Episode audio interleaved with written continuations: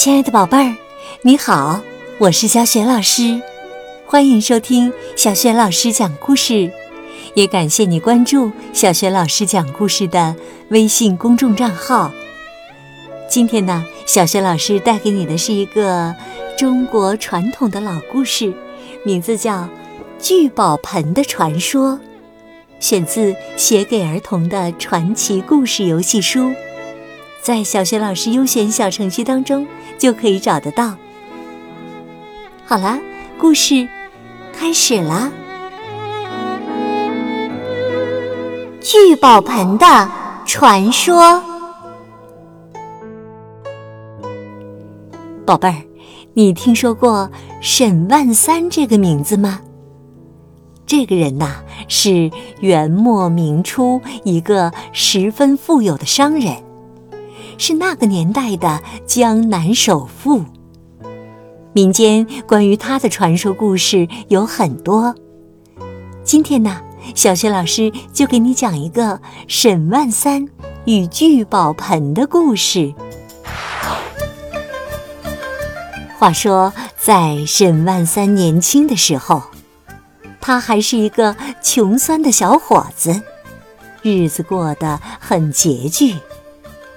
他的妻子呢，经常会在闲暇时编织些小玩意儿，让沈万三挑到集市上去卖。这一天呐，沈万三早早的把带来的东西卖光，高高兴兴的准备回家。旁边的一个渔夫却一直在唉声叹气。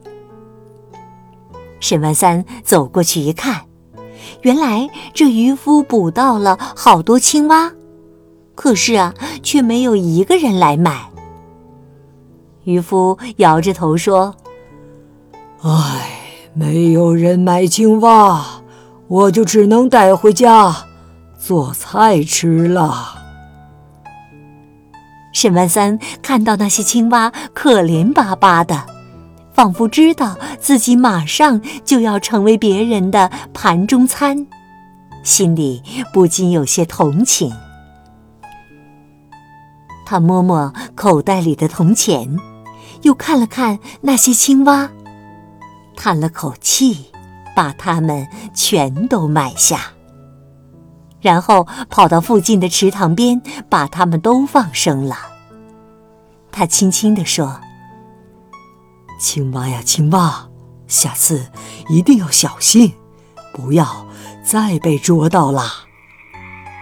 青蛙们雀跃着，一个个蹦进池塘里，呱呱的叫着，好像在跟恩人道谢。到了夜里，怪事发生了，半梦半醒之间。沈万三总是觉得有好多只青蛙在自己的耳边大声的叫着。他想，看来呀，是白天放生的青蛙太多了，明天要去把它们都分散到别的池塘里才行啊。第二天呐，天刚蒙蒙亮，沈万三就来到了池塘边。谁知啊，那些青蛙都站在那里，好像在等着他似的。沈万三走近一看，发现青蛙们围着一个瓦盆，呱呱的叫着，像是在和他说些什么。难道这是青蛙来报恩，送给我的礼物吗？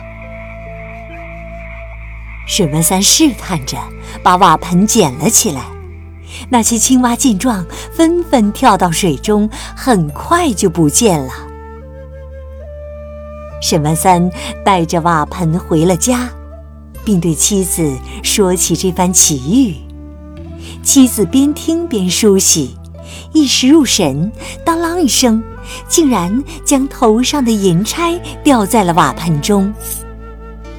那个银钗是家里唯一值钱的物件。他们俩怕银钗摔坏了，就赶忙的看向瓦盆。谁知啊，就这么一眨眼的功夫，瓦盆里竟然出现了满满一盆的银钗，让夫妻二人看得目瞪口呆的。难道这个瓦盆是传说中的聚宝盆？沈万三边念叨边仔细地打量着。他决定再试一试，于是把银钗取出来了，又放进去一串铜钱。谁知啊，铜钱也瞬间就堆满了一盆。他又试了几次，发现无论把什么放进瓦盆，用不了片刻就会变出数倍之多。后来，靠着这个瓦盆，沈万三终于拿到了足够的本钱去做生意。因为有经商头脑，又讲究诚信，没几年，他就成了富甲一方的人。而他手中有一个聚宝盆的消息，也传得越来越神，成了一段神秘的传说。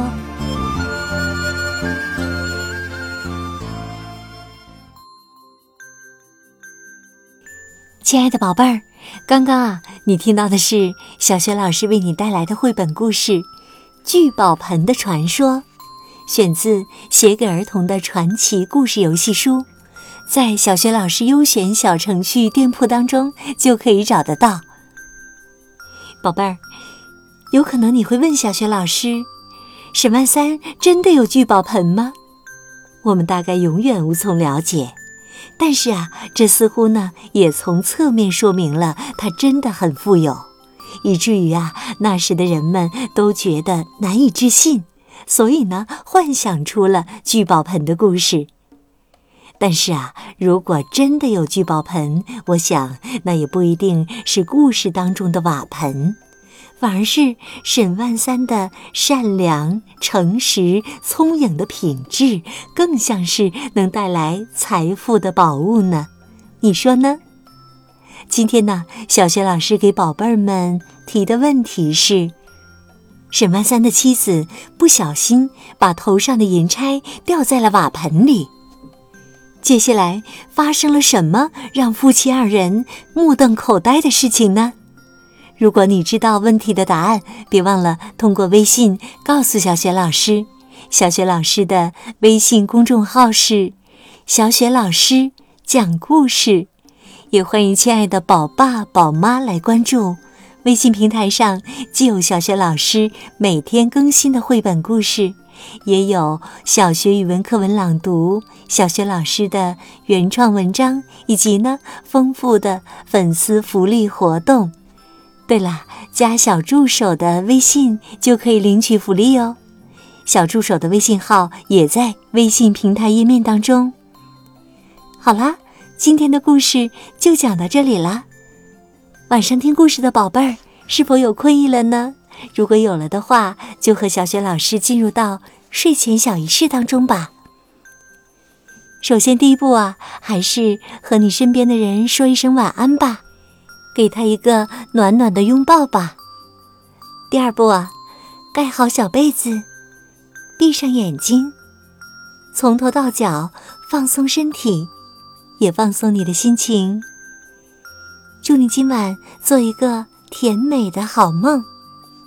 晚安，亲爱的宝贝儿。